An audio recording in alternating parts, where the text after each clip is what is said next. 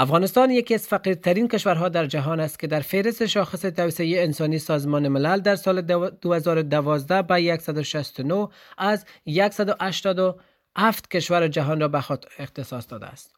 تعداد بیشتر مردم نیازمند افغانستان قدرت خرید مواد غذایی را ندارند زیرا نمی توانند پول کافی کسب کنند.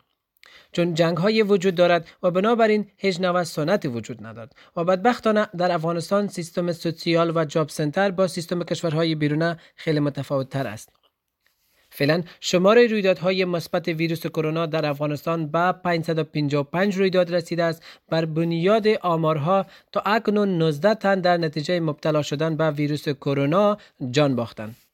هزاران سال هزاران انسان به اثر ویروس کشته شد که از این ویروس کسی نام نبرد یعنی ویروس فقر. شما باور بکنید این ویروس فقر از ویروس کرونا کرده است چند خطرناکتر است.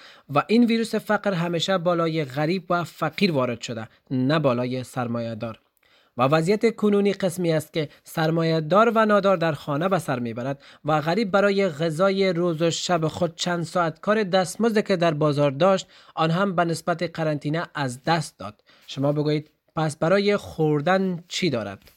از اینکه شخص خودم از افغانستان هستم و وضعیت مردم نیازمند افغانستان را خوبتر درک می کنم چون دیده ام بنابراین از فرصت قرنطینه استفاده کرده و وظیفه انسانی خود دانسته شروع کردم به جمعوری پول از 5 ایرو.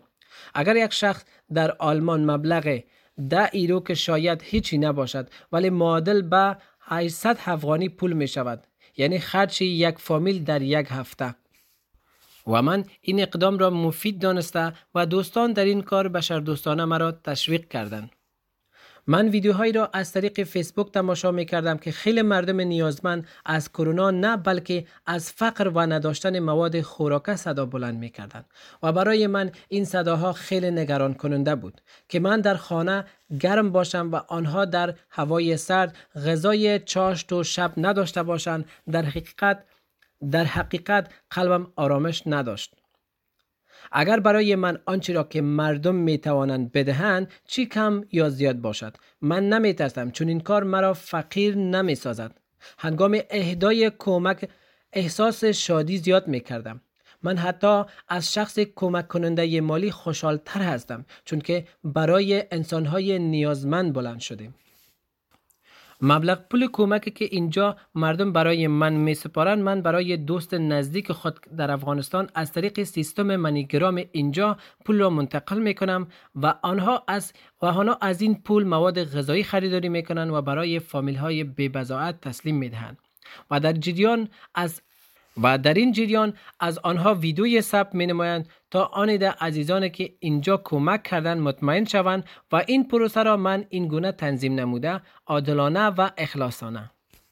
و در آخر یک پیام دارم به شنونده های رادیو دقایقلند و شهر فرایبورگ.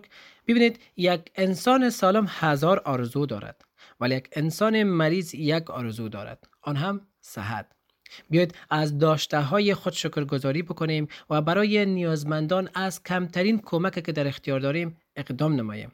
سپاس از توجه شما کرونا را جدی بگیرید و مواظب خود باشید. و سلام. Hier kommt die deutsche Version von Jalals Zeugnis. Hallo, mein Name ist Marcel Hosseini. Ich komme aus Afghanistan und ich lebe seit zehn Jahren hier in Deutschland.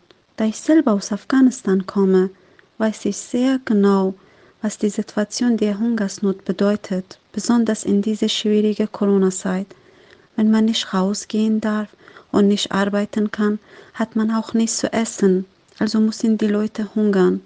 Die eine Sozialhilfe wie hier bei uns gibt es in Afghanistan leider nicht. Deswegen Herr Jalal Mudabber und ich eine Spendeaktion gestartet, um Geld für arme Familien zu sammeln. Die Spendeseite bei Facebook heißt Jalal Charity Foundation. Das gesammelte Geld schicken wir über MoneyGram an eine Partnerorganisation nach Afghanistan. Dort werden Lebensmittel gekauft und an arme Familien verteilt. Vor 10 Euro hat eine Familie eine ganze Woche lang zu essen. Daher sind wir alle dankbar, die mitmachen mit 10 Euro oder mehr. Vielen Dank.